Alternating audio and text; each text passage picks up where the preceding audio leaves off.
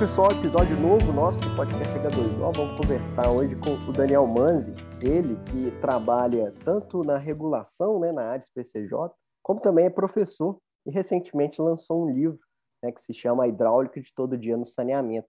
Ele vai contar um pouco dessa trajetória aí, dessas diferentes nuances né, que ele atua, mas principalmente a gente vai dar um enfoque aí ao livro para tentar entender o que, que ele tem, traz de novo aí, né, o que, que ele, qual lacuna ele veio preencher, qual é a motivação de escrever sobre esse tema. Bom, Daniel, queria agradecer a disponibilidade de fazer a conversa com a gente, né, primeiramente, e, e queria que você iniciasse aí se apresentando, contando brevemente um pouco do seu histórico profissional. Lucas, bom dia. Obrigado pelo convite, é uma satisfação estar aqui, estar aqui com vocês. Eu já acompanho o podcast há algum tempo e, e fico realmente lisonjeado com o convite e poder participar. Né? É, bom, uma, uma, apresentação eh, profissional, talvez conhecida um pouco com minha, minha, minha trajetória de carreira, no seguinte sentido: eu, eu sou engenheiro civil, né? fiz engenharia civil é, em, em Piracicaba, tive a sorte de ser reprovado num estágio em arquitetura, e aí eu fui fazer estágio no saneamento, né? E, e, e, aí começou a fase, eh, continuou a fase de sortes, né? Eu tive a sorte de ser estagiário do meu professor de McFlu, que é uma, uma sumidade na área, já aposentou, e, e pude fazer um bom estágio, aproveitei muito lá é, é, o estágio em Piracicaba, é, terminou o estágio, eu fui fazer o meu mestrado na USP em São Carlos, um aspecto bem prático, tive outra sorte de ter como orientador o Rodrigo Porto, que acho que é todo mundo conhece, ou pelo menos lembra do livrinho cinzinha dele. E, e aí depois, eu logo, terminando o mestrado, eu tive a oportunidade de passar num concurso no SEMAI, de Piracicaba, voltei para lá como engenheiro, pude implantar uma pitometria que lá não existia, então comecei a trabalhar diretamente com redes, equilíbrio hidráulico, perdas, é, é, otimização do sistema, é, o meu diretor se aposentou, que era, o, que era o japonês, né, que era o meu professor de McFlu, e aí eu, eu pude substituí-lo como diretor de operação e manutenção, numa época de muitos empreendimentos, de muita ampliação de sistema, foi uma época que a gente recebeu a, a fábrica da Hyundai no município, a gente teve que planejar toda a infraestrutura para receber a fábrica e quem vinha junto com a fábrica. Então, foi uma, foi uma segunda faculdade, sabe? Foi um aprendizado muito grande. É, é, depois eu comecei meu doutorado também em, em perdas, também distribuição de água, é, mas aí já na Unicamp. É, quando eu estava no meio do doutorado, eu tive a oportunidade de, de, de ir para a Aires PCJ, que tinha acabado de ser criada, ajudar a estruturar a, a, as funções e a, e a, equipe técnica da Ares, isso já em 2013. Aí eu fui da, é, um, um, operador que não estava acostumado com a regulação, eu fui para a regulação, que era uma coisa totalmente nova. Né? E, e, a gente começou a, a, trabalhar com regulação lá, lá na Ares. É, eu tive um, um, hiato dentro da Ares, eu, eu me licenciei um período para fazer uma consultoria para a Itron, que é uma multinacional é, franco-americana, né? É, eu fui consultor de perdas para América Latina na Itron um período, era para implantar um projeto específico pude voltar para a agência e, paralelamente a isso, sempre tive minha carreira docente, né? E já perto de 15 anos na carreira docente, tanto graduação como pós-graduação, é, e sempre em hidráulica e saneamento. É, eu costumo comentar, Lucas, que eu não sei fazer outra coisa, sabe? É, faço mais ou menos isso aqui, né? não, não, saberia fazer outra coisa e gosto muito, né? Você como bom mineiro sabe, é, que saneamento é igual uma cachaça, né?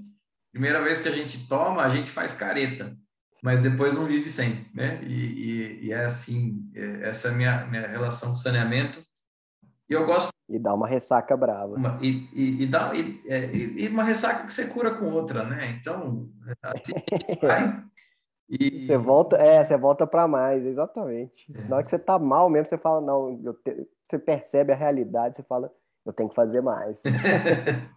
então é bem isso. Eu, é, é, eu, eu, eu, gosto bastante de, dessa oportunidade de ter olhado de todos os lados do balcão, sabe? Eu já fui prestador, já fui consultor, é, sou regulador. Como docente, eu acabo olhando tudo é, é, de uma, de uma, de uma maneira mais ampla. Então, é, gosto muito disso. Então, sou, sou um pouco da história. É, sou casado, tenho dois filhos, é, gosto de jogar bola, mas não sei.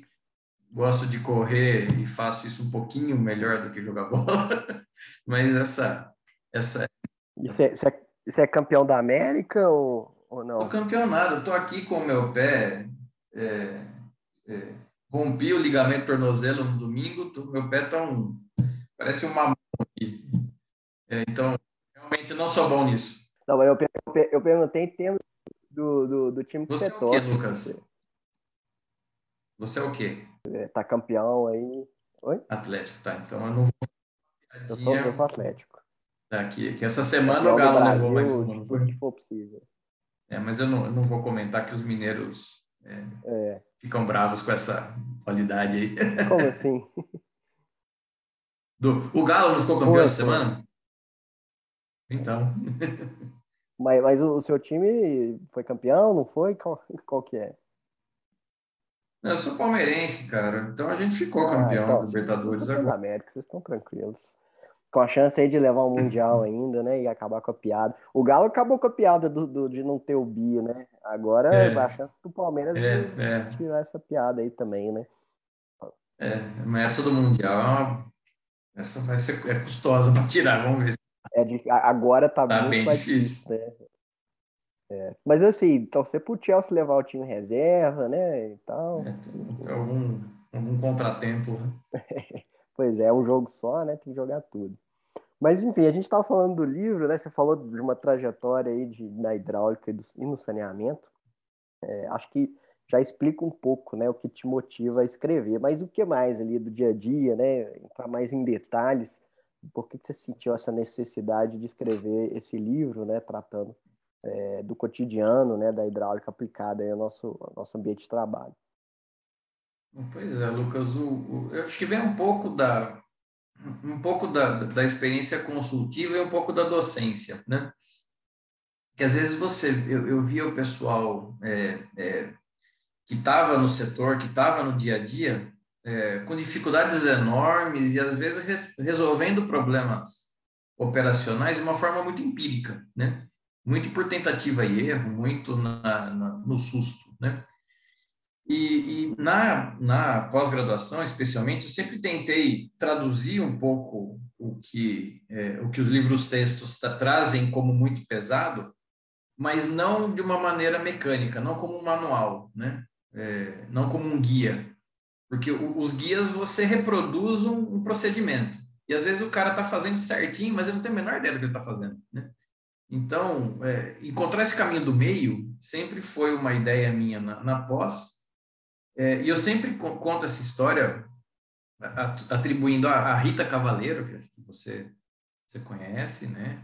É, e, e, o, e, o, Paulo Rogério, do, do, MDR, uma vez a gente teve um evento, a gente estava jantando à noite, conversando, e eu e falando sobre formação, né? E aí eu comentei que eu tinha a ideia de escrever um livro, né? E a Rita, com toda a sua sinceridade europeia, falou: por que você não escreve? E eu falei: verdade, por que, eu não escrevo? Né? E aí eu, é, ela, me, ela me deu aquele, aquele chutinho, na, aquele empurrãozinho, né? E, e aí eu comecei a estruturar. Eu não tinha a menor intenção de, de, de escrever um, é, é, um, um livro ou uma, é, entrar em mercado editorial, entendeu? Não, absolutamente não era minha, minha intenção mas é, eu acho que o, o, livro acabou tentando juntar é, uma tradução de, de, de, aspectos que são essenciais é, na hidráulica para quem trabalha no saneamento todo dia, mas não de uma forma fria, não de uma forma de procedimento. O cara entende o que ele está fazendo, ou pelo menos eu, eu, busquei eu busquei mostrar um pouco disso. Essa foi a motivação, sabe, o, o, o Lucas. E quando eu escrevia, eu tinha, eu tenho comigo, é, e é uma satisfação quando eu vejo o pessoal que compra, o pessoal usando. É, meu sonho é, é, é, visitar uma autarquia, visitar uma empresa de saneamento e encontrar ele bem amarelinho em cima da mesa ali, sabe? Então, esse é, esse é o meu sonho. Então, se eu, se eu puder encontrar isso algumas vezes, ele com orelha, grifado, rabiscado, é, isso, isso me vai me deixar bastante feliz. Pois é, isso é, eu compartilho um pouco disso, mas assim, óbvio, dentro do, do, do meu escopo ali, né? Tipo, saber de algum operador lá do, do interiorzão, lá, o cara que tá lá num distrito, uma cidade pequena lá, falou, oh, eu vi um episódio, você falou tal coisa. E esse também é o objetivo. Mas uh, às vezes também, você é, falou, já tem filho, você já escreveu um livro, você já plantou árvore também? Porque aí você fecha a tríade, né, da, da, da vida. Se, se, pé, se pé de couve valer, ah, já. Então, não, acho que vale, vale sim. Esses dias aí eu tive plantando um, um tanto de árvore aí. Agora só falta eu escrever um livro também, mas acho que isso acho que vai ficar para a próxima vida.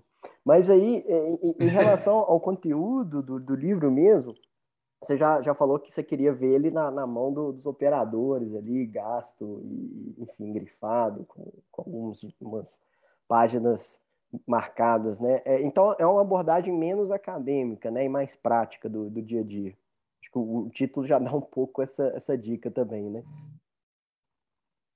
É, é, a, a, é, é, bastante comum a gente observar, às vezes, nos operadores, na, nos profissionais, a confusão de alguns termos. Confunde vazão com pressão, confunde pressão com perda de carga. É, é, ah, eu vou fazer essa ligação de água na, na, rede de diâmetro maior porque ela tem mais pressão. Não, não necessariamente. Ela tem mais diâmetro, certamente.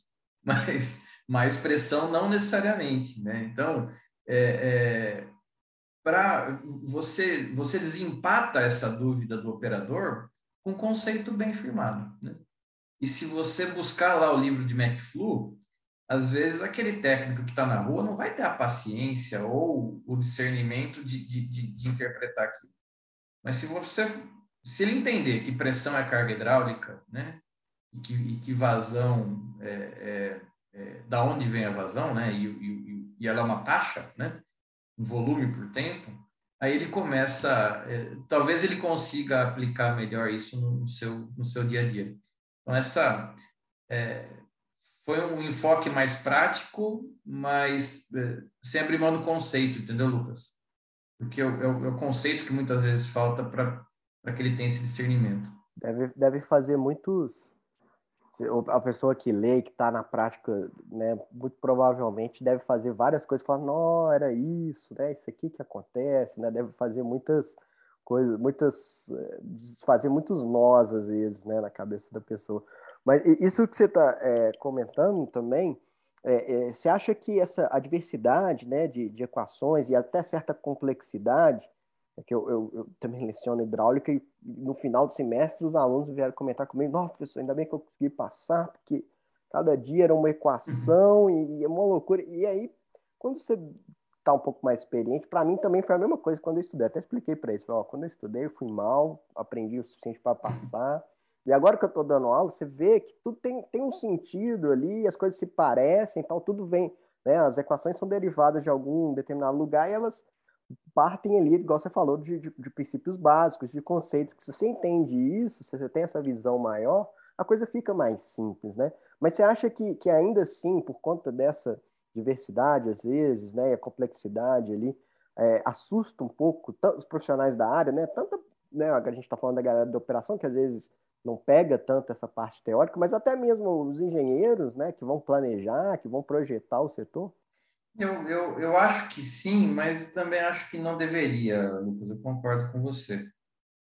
Porque quando, eu, quando a gente mexe com hidráulica, e o Da Vinci já falava isso, né? Que quando a gente mexe com hidráulica, a gente tem que consultar primeiro a experiência e depois a, depois a, a, a razão, a teoria, né? É, é o seguinte, o, o que, que eu penso, eu tento passar isso para os alunos também. A água vai se comportar independente da gente explicar ela ou não. Tá? Então, a pressão está lá, o escoamento vai acontecer, a perda de carga vai acontecer. O que a gente está tem, quando a gente modela, quando a gente aplica uma, uma equação empírica ou uma, ou uma fórmula universal da vida, a gente está tentando exprimir em números o que a natureza faz por si só, né? É, então, a, hidra, a hidráulica é, matemática, a hidráulica computacional, ela é ferramenta. Ela não é o fim, ela é ferramenta. A gente usa ela para interpretar o comportamento da natureza e a gente é, é, é, poder aproveitar dessa previsão de comportamento, ou seja, entregar a pressão que a gente quer, entregar a vazão que a gente quer. Né? É, a, a, a solução por si só dessa, dessa matemática, e se a gente olhar a engenharia elétrica, olhar a engenharia mecânica, uh, essa nossa parte não é tão mais complicada, sabe? É, mas se a gente pensar, é, é, se eu conheço bem como a hidráulica funciona, tanto faz eu resolver uma, uma, uma, uma perda de carga pela forma universal, tanto faz eu resolver ela na mão, na calculadora, no Excel ou no EPANET, né, no simulador hidráulico. Se eu, se eu sei o comportamento dela, eu só estou aplicando a ferramenta de uma maneira diferente. Mas a essência, entender é, qual, qual a variação dessa perda de carga com diâmetro, a variação dessa perda de carga com fator de atrito, isso é essencial. Tá? Aí a, a, a aplicação, se eu vou fazer com software, vou fazer na mão, isso acaba menos importante. Os meus alunos de graduação não me escutem, mas é, é, no fim das contas, isso é menos importante. Né? Hoje, com, com a tecnologia. Mas acaba assustando, concordo com você. Às vezes o pessoal acaba fugindo de, de, de, de, de algumas, de algumas aplicações por método cálculo. Pois é, e, e isso às vezes, né, é, reduz a capacidade né, da pessoa de lidar com certas situações, é, pensar ideias inovadoras, soluções inovadoras, soluções mais simples às vezes também, né, quando ela não tem essa, essa base. Né? É, e aí, bom, uma dúvida que eu fiquei aqui, né, é, levantando, que você, você, falou muito que você trabalhava muito com, com, é, com redes, pitometria, é, com perdas, né? Então está tudo ligado ao sistema de água, né? O, o, livro ele também traz, ele traz só a parte de condutos forçados, porque a gente tem na, na rede de esgoto escoamento livre na maior parte do, do sistema, com exceção da, das elevatórias, né, das linhas de recalque. É, mas aí você tem uma parcela também dedicada a essa parte da, da hidráulica de escoamento livre, né, que é típica tanto da, da rede de esgoto, mas também né, na rede de drenagem, né, que a gente trabalha. Sim, sim, tem sim, Lucas. A parte de, de escoamento forçado é, tem uma primeira conceituação, né? Vazão, pressão, linha pesométrica, depois aplicações disso, aí uma parte de perdas e uma parte de modelagem, depois eficiência energética e o, e o último capítulo é de escoamentos livres. Né? É, escoamentos livres daria um livro por si só, né? E ele aparentemente é mais simples do que o conduto forçado, mas na verdade é o contrário, né? É, não, pois é, nossa, isso é engraçado você falar que teve um aluno que me falou exatamente isso. Ele, quando ele começou a ver a, a, disciplina de conduto forçado ali na parte de hidráulica, ele falou: Ah, não, rede de esgoto é muito mais fácil isso aí, né, professor? Eu jogo na planilha ali e tal, a gente faz o dimensionamento. Eu falei: Olha, Veja. calma lá, calma lá. Conduto forçado a gente consegue controlar um pouco mais, porque o escoamento livre, cara, a gente trabalha em regime não permanente, a gente simplifica bastante, mas não é a realidade Nenhuma, em nenhum lugar. Assim, até numa rede pequena, chegou a primeira ligação de água, que acontece a uhum. cada 12, 15 metros, já não é mais escoamento permanente né, na, na prática. Né? Então, assim, cê, aí, aí você vai ter equações diferenciais, e aí você vai ter né, as equações de Barret-Sanvernan, que, enfim, a gente não trabalha com isso normalmente na, na rede de esgoto, a gente simplifica para um escoamento de vazão constante. Né? Não, simplifica muito. E, e e quando você erra, por exemplo, se você vai dimensionar uma bomba, se você errar um, um metro na linha pesométrica, um, um metro na altura manométrica, tudo bem. Tem problema? Não tem problema, né? Você, você vai ter uma vazãozinha um pouquinho mais alta, um pouquinho mais baixa, mas tudo bem. Se você errar um metro no dimensionamento de uma galeria, você afoga pessoas né? Então, é, é, e é o que você falou do comportamento hidráulico, né? Você tem, você não tem regime permanente nem em água nem em esgoto, mas você não ter regime permanente em água, pelo como a gente dimensiona, tra traz um risco muito menor do que em esgoto, né?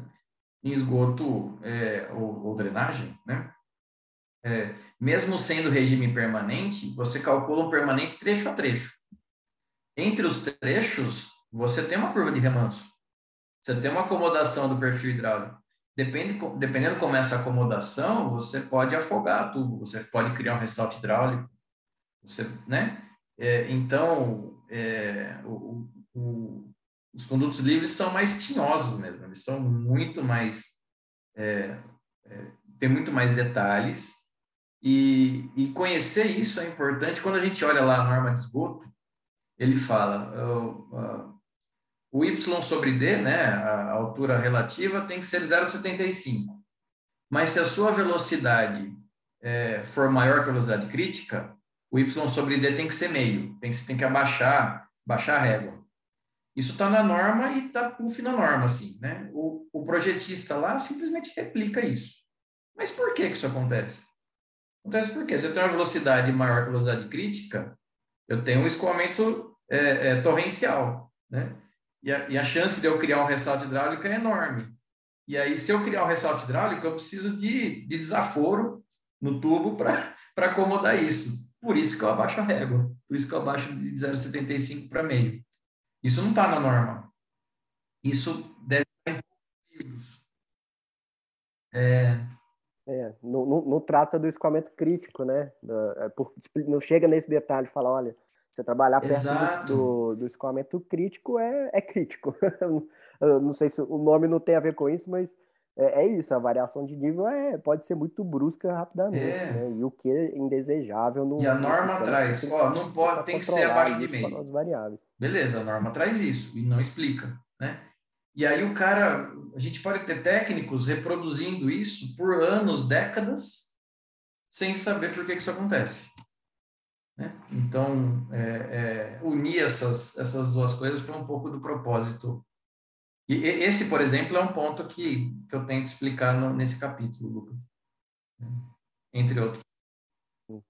Pois é e, é, e a gente já está comentando aqui né, alguns equívocos, algumas, algumas questões que o pessoal interpreta, às vezes, é, não da maneira mais correta. Né?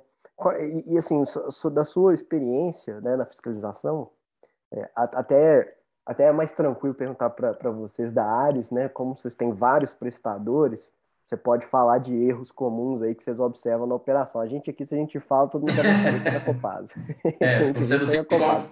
A gente atualmente regula é, só Copasa e um SAAS apenas, né? Então, assim, se a gente falar de erro aqui da Arsai, né? É porque a gente viu foi na Copasa. Mas, enfim, quais erros aí que você percebe, né? Erros hidráulicos comuns né, pela, pela fiscalização. Uma coisa besta que, que até só para começar aqui, já, já até denunciei quem que faz, mas é a nomenclatura, coisas mais até básicas, assim, entre booster e elevatório. Né? O pessoal chama de booster de elevatório e vice-versa, né? O booster tem que estar tá na linha, elevatório tem que ter um posto de sucção, né? Então, normalmente está junto de reservatórios, né? Mas aí tem booster de tudo quanto é jeito e elevatórios também de tudo quanto é jeito. Já, já, já sai errado no batismo já, né? Já batiza errado, né? Já. É, Mas, Lucas, do... bom, tem, tem um pouco de tudo, né? Teriam vários exemplos para gente, a gente citar. Um eu já citei, esse... É...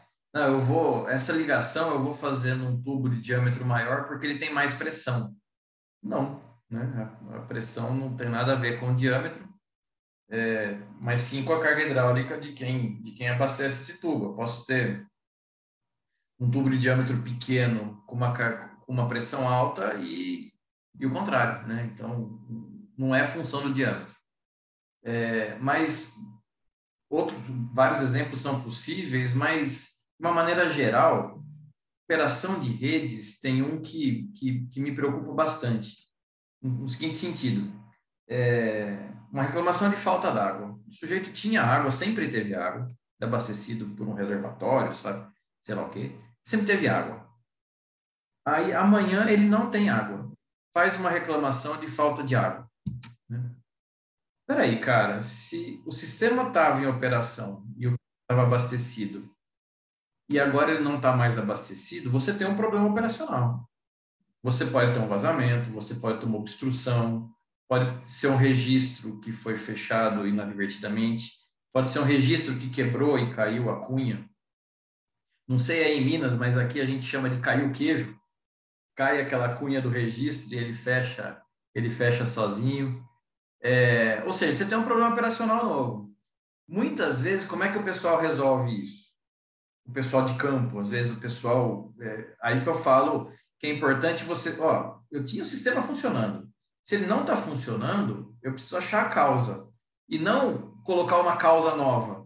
Às vezes, o que, que o pessoal faz? Eu já vi bastante. Eles vão em determinado ponto do sistema e regulam o registro. Fecham o registro para tentar dar mais pressão em determinado ponto. É uma falácia, né? Uma porque não resolve o problema, cria um evento novo e pode gerar um problema novo, inclusive. Né? É, ou, e aí, para você descobrir o original, às vezes vai ficar mais difícil, é, né? Ou interliga. É, você pode agravar. Ou interliga o sistema. Fala, não, o cara sempre teve água, de repente não tem mais, aí vai lá e faz mais uma interligação da rede para aquele ponto. Então, você mascara, você joga embaixo do tapete o problema que você tinha. É. Se era. Aumenta a complexidade. Você está alimentando mais esse vazamento que você tinha. Né? Então, estava é, funcionando, não está mais, você tem um problema. Encontrar esse problema é importante. E não, é, não mascarar, né? Entre outros tantos exemplos, sabe, Lucas? Uma coisa assim. E, você estava até comentando antes, né, do, dos, uh, das ferramentas, né, computacionais que a gente tem hoje aí à disposição. Até tem gente que faz, né, projeto, tudo mais, até planilhas Excel já estruturadas e tudo mais. Mas quais softwares aí você indica, né, uh, que são mais aplicados hoje para tanto para a hidráulica de, de, de ET, ETA, né, mas também do, dos próprios sistemas, né, das redes aí para o seu projeto, dimensionamento? Poxa, hoje, hoje a gente tem um ambiente tecnológico e computacional que a gente não tinha há 20 anos, por exemplo, né? E, e até uma brincadeira que eu gosto de fazer também, Lucas, hoje a gente está conversando de uma maneira que a gente não conversaria há alguns anos atrás. A gente vai no banco, usa serviços bancários de uma maneira nova a gente arruma namorada de uma maneira nova. Você tem Tinder da vida, essas coisas todas. A gente se relaciona, é, é, procura emprego, se relaciona profissionalmente. Você tem o LinkedIn da vida e, né? Então hoje a gente faz uma série de coisas de uma maneira totalmente diferente com outra tecnologia. E muitas vezes a gente projeta redes de água com seccionamento fictício ou, ou ou metodologias de 40 anos atrás. Então, a gente precisa trazer essa tecnologia para hoje, é, é, para o nosso lado, para ajudar a gente. Né? E, e para isso você tem hoje uma, um monte, vários softwares, pra, principalmente para rede de água, rede de esgoto e drenagem. Você tem desde plugins dentro do AutoCAD, né, que já fazem a modelagem ali. É, além de fazer a modelagem, também tem a função BIM, né, que, que, integra isso tudo, é, é, é, associando informação ao desenho e gerando modelo. É, então, é, você tem isso dentro do próprio CAD, você tem os softwares, o, o, aquele conjunto da Bentley é, é, é, muito bacana, né?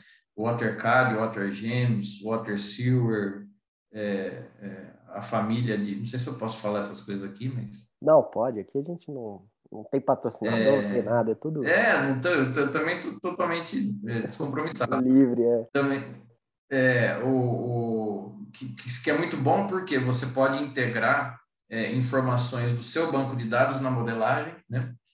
É, também tem uh, os softwares é, livres, como o EPANET é um deles, o SUM também, que é da EPA, para drenagem, que dá para você adaptar para esgoto também é um, é um, é um baita do, de um software. Então, a tecnologia está aí, desde é, é, disponível, né? desde aquele usuário que quer fazer o uso de um software livre e é super ok para isso, como para aquelas empresas ou, ou grupos que, que queiram é, estruturar e entrar. Tem para todos os bolsos, né? para zero e para 10 mil reais de licença. É, e para e as ETAs e ETS tam, também, né? Hoje é, a gente projeta ETAs e ciclo convencional para riozinho classe 2 e a gente não tem mais riozinho classe 2. A gente tem é, contaminantes é, emergentes, a gente tem uma água é, diferente daquela da, de 1986, quando a BNT fez a norma. É, e, e, a gente precisa estar tá atento a isso, né? A gente precisa é, usar a tecnologia a nosso favor. É, pois é, e, e assim, classe 2 era pra, pelo menos aqui em Minas é assim, acho que imagino que no Brasil também, onde ninguém classificou é classe 2 default, né? Então, assim, tem muitos lugares que não foi avaliado, que foi previsto, né? Qual é a classe que se almeja chegar, né? Na dúvida. Na dúvida é dois. É, e tem lugares que está longe disso, né? Enfim, é, a realidade, né? E também o, a, o longe também de chegar às vezes ao que se almeja, né? Bom, uh, no caso da operação, né? Agora, né? Do dia a dia ali, a rede está instalada, né? Você está querendo é, combater perdas, você está querendo evitar vazamento, né? Fazer uma, uma digamos, uma manutenção mais preventiva, né? Você está querendo é, evitar entupimentos, alguns tipos de rede, né? Água dura, por exemplo, você vai ter algum problema nesse sentido. No, na parte de esgoto, você tem, às vezes, é, regiões né, que você tem algum abalamento ali da, da rede, você pode ter, né, é, enfim, concentração né, de sedimentos, de resíduos sólidos que também acontecem quais diria, quais aí as ferramentas você diria que hoje a gente tem à disposição para esse tipo do dia a dia, né? A operação aí, uma operação eficiente, né? Uma operação que, que, que evita problemas. Bom, uma, uma, uma resposta mais geral, talvez seja o seguinte, é observar o sistema, né? É você ter dados. O nosso, é, o nosso setor de saneamento, tem muito dado, mas tem pouca informação. Então, é, a gente tem lá o banco de dados de ordem de serviço. Se a gente mapear aqueles vazamentos, a gente já tira muita informação. Pô, por que, que eu tenho mais vazamentos e com uma maior frequência nessa região do que naquela? Só que a gente não faz isso. A gente tem o dado dentro de casa, o dado de vazamento está lá. Mas a gente usa pouco essa informação, por exemplo. É, dados de hidrometria todo, é, por pior que seja o prestador de serviço, por menor que ele seja, por, por é, mais deficiente que seja a sua estrutura, ele cobra todo mundo, tá? mesmo que seja por estimativa, mas ele tem o mínimo do inventário, o, o, o inventário mais certo de você encontrar em todo prestador de serviço é de usuários, é de clientes, né? Então, pelo menos uma informação, banco de dados de cobrança e quase sempre de medição está disponível, né? E às vezes ele toma uma decisão, não, vou trocar, trocar todos os hidrômetros da cidade. Porque todo mundo, né? Faz uma análise, o, o, mínimo de informação, o quanto ele já rodou na vida e a idade você tem, né? Com, com isso, você já consegue priorizar e, e gastar 20% do que você gastaria, tendo 80% do retorno que você teria. Então, é, mais uma vez, é, dado. Esse dado está lá dentro de casa, está no computador dele, está né? Tá no, tá no servidor. Mas essa informação não está na mão dele. Então, uma, de uma maneira geral, é, é, é, impressionante, Lucas, o que um estagiário bem intencionado com Excel faz. Bota um estagiário com Excel, dá ali um café, um pacote de bolacha para o menino, deixa ele trabalhar. Processa informação, processa, é, processa dado, transforma isso em informação. É impressionante o que se consegue com esse tipo de coisa. É, então, acho que é uma, essa é uma sugestão que eu daria. Né? É, meu problema é vazamento? Mapeia isso. Meu problema é hidrometria? Analisa seus medidores. Né? Quem está entregando menos? Né? É, é, obstrução, mapeia obstruções. Mapeia usuários críticos. Posto de gasolina, lava rápido, é, é, sorveteria, não sei se você sabe, mas sorveteria é um dos maiores. É, é, descarta muita gordura? Há, há, quem diga que quem visita uma, uma fábrica de sorvete é, é, nunca mais toma sorvete na vida. Porque, é, e, e, normalmente a gordura, um dos principais das principais causas de obstrução. Então, mapeia esses caras críticos, né? Faz preventivas perto deles. Então, é, é transformar dado em informação, Lucas. Eu acho que seria alguma coisa assim. Pois é, você está dizendo isso é, em relação a mapear, né? Quais os bairros têm mais vazamentos, quais os bairros têm mais reclamação de falta d'água, é, a idade média do parque de hidrômetro e tal. Se o pessoal, pessoal, se tiver alguém aí da Copasa ouvindo esse episódio, fique esperto aí que todo relatório nosso a gente coloca esses dados lá. Todo não, mas normalmente quando há problema, né, quando há números grandes é, em relação à média da própria prestador, tá lá o, o, o, quadrinho, né, com os principais bairros, né? Aproveitem disso, a gente está dando essa informação mastigada. Nós somos esse estagiário bem intencionado com café e bolacha para eles. é, mas a gente está. É, e aí, falando, você, né, você já fez doutorado, escreveu um livro, né, plantou o pé de couve, é, enfim, já fez diversos trabalhos já. Né, igual você falou, já teve dos vários lugares aí do, do, do, do lado do prestador, do regulador, do consultor. Quais são os seus próximos projetos aí? Escrever um segundo livro que o pessoal está falando, ó, aí tal coisa, será que né, você podia escrever para a gente também, né? Às vezes algum encontro com a Rita e a Rita falou, por que você não escreve mais um? é. Alguma coisa desse tipo. Quais são os seus projetos aí para o futuro? É, bom, no, no, campo editorial eu não tenho muitos planos, o, o, o Lucas. Tenho um, uma ideia ou outra, mas eu não, não, planejei nenhuma, nenhum texto novo, sabe? É, é, talvez continuar um pouco aí em condutos livres ou em transitórios, é uma área que eu, que eu trabalho bastante, né? Transientes, hidráulicos, golpe de arite. É, e um assunto que me chama muito atenção, é, como operador como regulador, é a intermitência. Como acompanhar a intermitência está muito mal resolvido, Lucas. É, todo mundo tem palpite, a gente não consegue chegar no indicador, e hoje a gente tem é, é, tem, tem, tem como avaliar é, essa situação de uma forma mais objetiva. Eu pude orientar um trabalho de pós-graduação é, a gente dá a gente dá ideia para o aluno e, e, e, tem aluno que, que avança com ela né?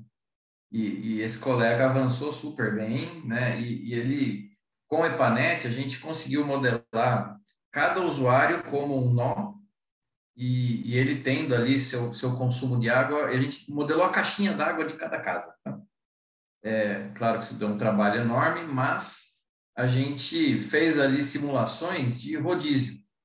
12 por 12, 12 por, 30, por 24, 12 por 36, e a gente avaliou o ponto mais alto, o ponto mais baixo, o cara que sentiu muito pouco essa intermitência, porque ele está num ponto baixo e a caixa dele durou, o cara que está no ponto mais alto, é, e, e, isso permite você ver que é, esse 12 por 12 é 24 por 0 para alguns e, e, e 6 por 18 para outros. Né?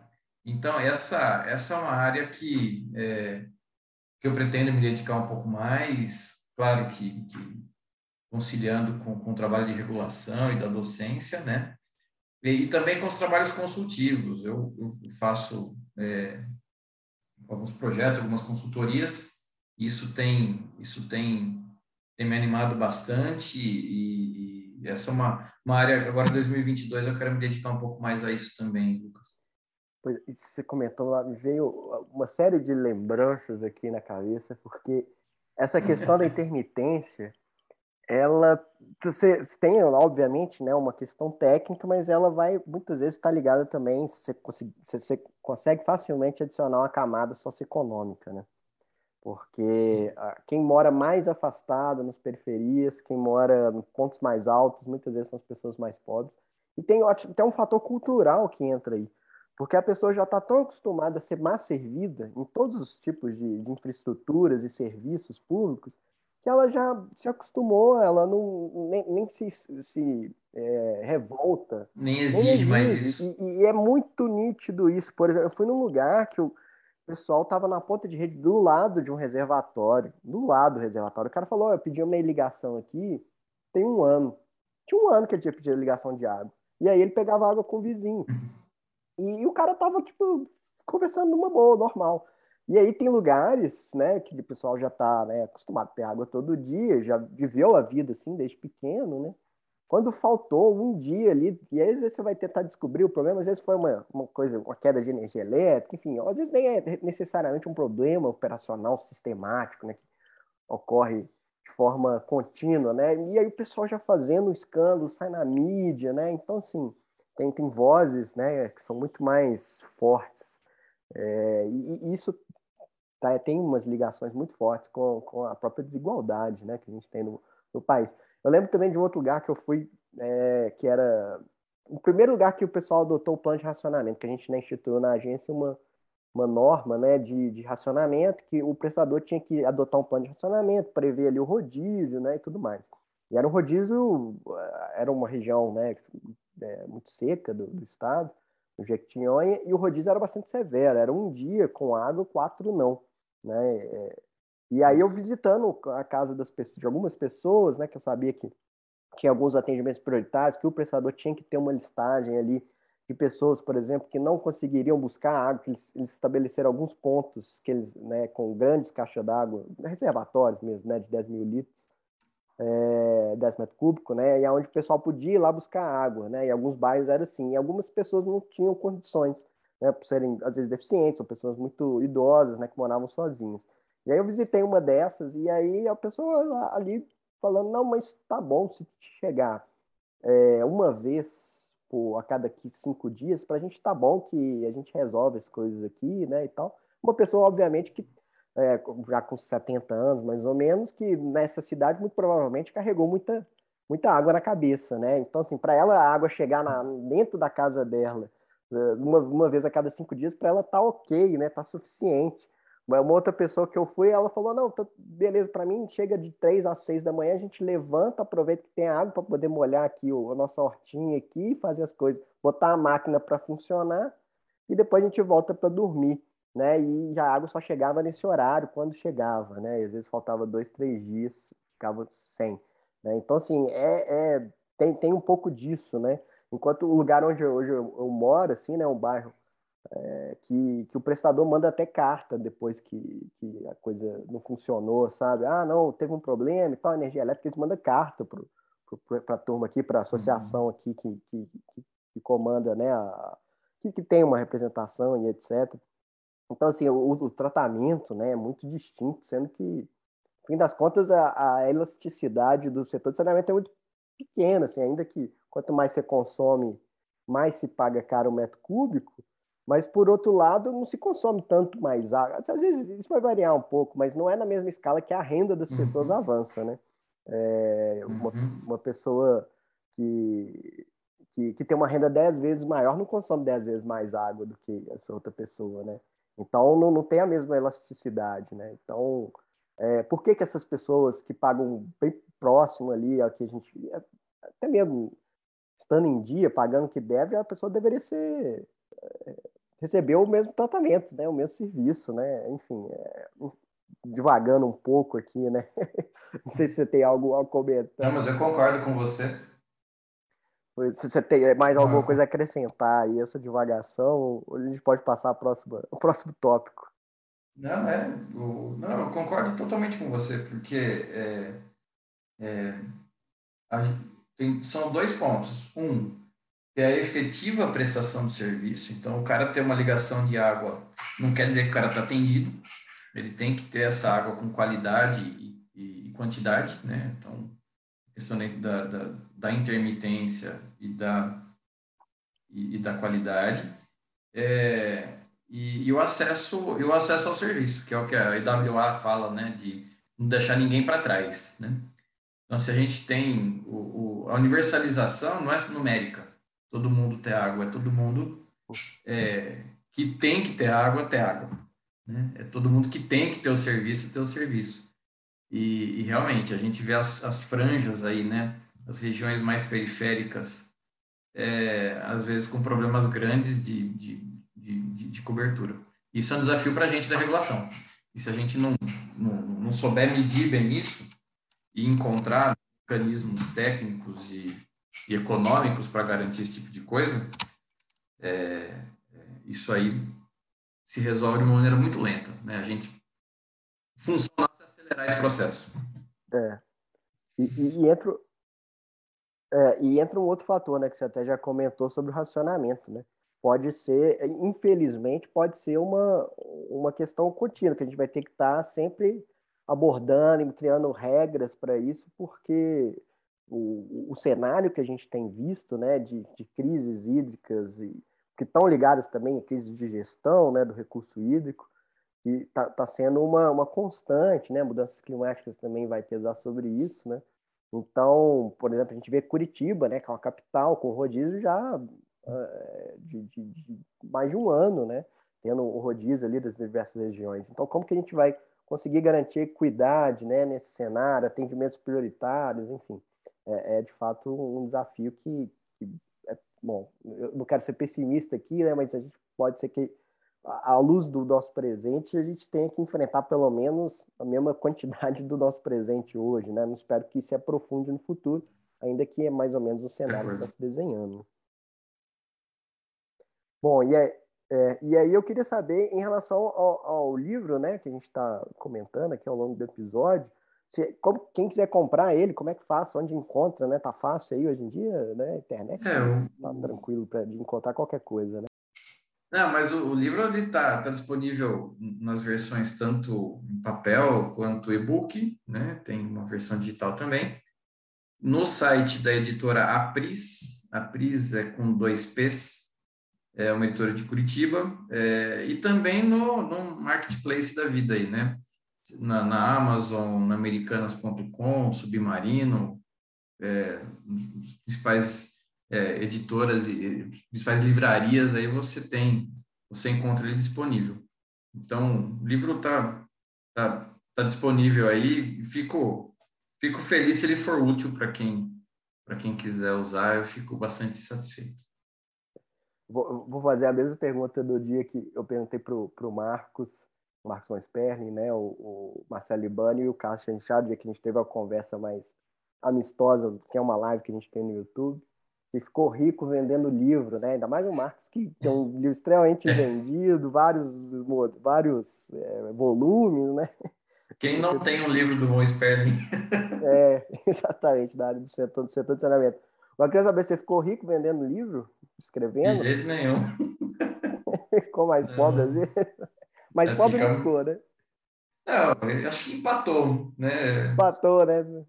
Como eu disse, não, não tinha. Não, quem ganha dinheiro vendendo livro é Paulo Coelho, entendeu? São esses caras aí. A gente, é, como eu disse, não tinha a menor intenção de entrar em mercado editorial ou de fazer disso é, uma, uma né? assim. A ideia foi, foi é, tentar contribuir um pouquinho com o setor e, e não dá, dá, dá dinheiro para a editora, né? A editora ganha alguma coisa. Mas a gente empata, o que a gente investiu é, acaba retornando depois de algum tempo, mas não, não, não é, tem já tá... positivo não, viu? É, não. Já tá, já tá melhor que o podcast, é. que até hoje minha receita foi zero e minha despesa, considerando que eu hospedava antes em dólar e agora eu tenho que pagar pelo menos o Spotify, né? O Spotify não é caro, né? Hoje em dia é uns 15 reais por mês aí. No passado eu hospedava a 100 reais, né? Por conta do dólar. Mas aí eu migrei para um gratuito, né? porque não estava dando. Mas, e fora tempo, né? Tempo é. a gente acaba, não, não, entra na conta não, porque senão a gente chora. Mas, na verdade, o meu ganho de, de receita não é financeiro, né? é, de conhecimento, para mim, pelo menos, de conhecimento é absurdo. Interação com um monte de gente, ouvir sempre pessoal ponta firme, interessado, engajado, conhecedor, né? Sempre uma experiência fantástica e por isso que eu compartilho com todo mundo também, né? De forma gratuita. É, eu acho que Mas, o, então, Lucas, é... não é seu, o ganho é nosso. De todo mundo que, que tem acesso ao, ao, ao podcast, que pode é, quem já teve a oportunidade antes de ouvir um bate-papo com o Sperling, por exemplo? Tá? Pois é. Isso que você dá para gente supera qualquer receita, entendeu? Então, Cara, eu fico muito feliz. Obrigado por fazer isso. É, eu, eu fico muito feliz também de ouvir, de ouvir essa, essa turma. Eu te ouvi também, né? Me faz. É, é um momento que, igual eu, eu, eu falei, gasto tempo pensando roteiro, entrando em contato com as pessoas, vários convites frustrados, né? Mas eu vejo que quem está interessado mesmo, principalmente o pessoal do saneamento, eu acho que quase nunca eu tive negativas aí em convites, é. porque é uma turma que, que gosta de falar sobre, que está disposta.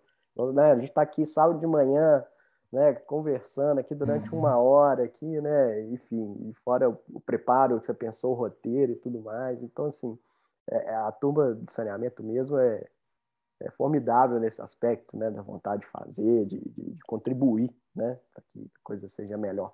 Bom, Daniel, aproveitando já que a gente já está num tema aí de mensagem final, abrir aqui para você dar, deixar uma mensagem para o pessoal, você fica à vontade, qualquer coisa que você quiser dizer. Não, Lucas, só, só agradecer novamente a, a disponibilidade, agradecer o engajamento de todo mundo que está no nosso setor. Nosso setor, é, ele está mudando muito e está mudando rápido. Se a gente é, trouxer alguém de cinco anos atrás do saneamento para hoje e explicar o que está acontecendo, ele falar verdade, né? ele, ia, ele ia se surpreender com com metas de cobertura explícitas na lei, né? Então, não está em decreto nem em portaria, está na lei, né? Está lá com dia e hora para acontecer, é, com, a, com a AMA numa atuação, com uma abertura para os privados, com as estaduais é, em xeque aí, tendo que comprovar sua capacidade.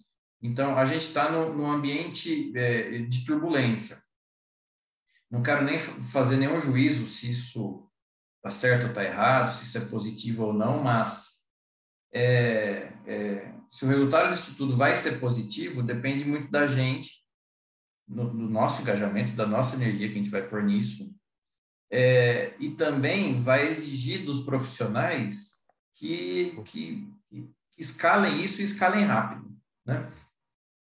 Então, a gente está atualizado, a gente está formado, é, a, a, gente está informado é, é, é essencial para a gente conseguir uh, produzir ou pelo menos acompanhar essas mudanças que estão acontecendo. Então, o saneamento está acelerado e, e, e, a gente a gente vai ter é, é, bastante coisa bacana para ver. Quem tiver estômago conseguir ver os próximos anos do saneamento vai ver muita coisa interessante. É, Sim, e, e igual você falou, é importante discutir, estar tá em dia, né, se atualizar, para conseguir fazer o melhor possível, né?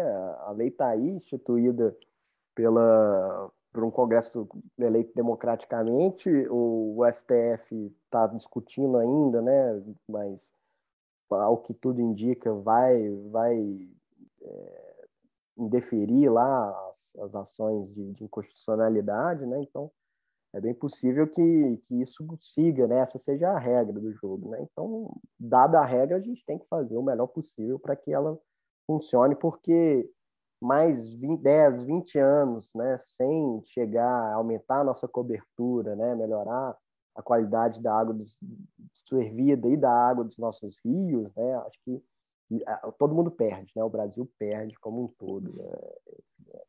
é algo continua perdendo, na verdade, né? não, não sai dessa, não potencializa seu turismo, não reduz uh, os números de, de, de, doenças, né? melhora seus índices de saúde, e até mesmo de educação e trabalho que estão ligados né, à saúde, uhum. enfim, tem, tem um, uma série de, de, de benefícios que já estão explícitos aí né, do saneamento e a gente tem que fazer com que chegue para mais gente mesmo.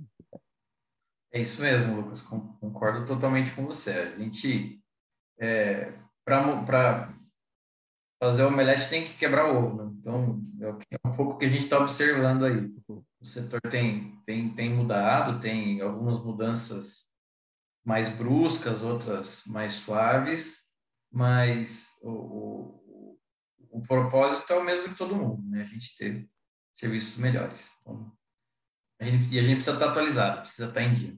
E, e o, seu, e, e, o seu podcast faz essa função, viu?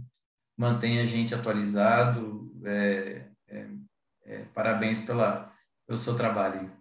beleza, obrigado demais. É, é, esse aí é o meu, a minha receita aí, o meu pagamento. Bom, pessoal, esse foi o episódio de hoje. Né? Um abraço aí para todo mundo. Até uma próxima. Até mais.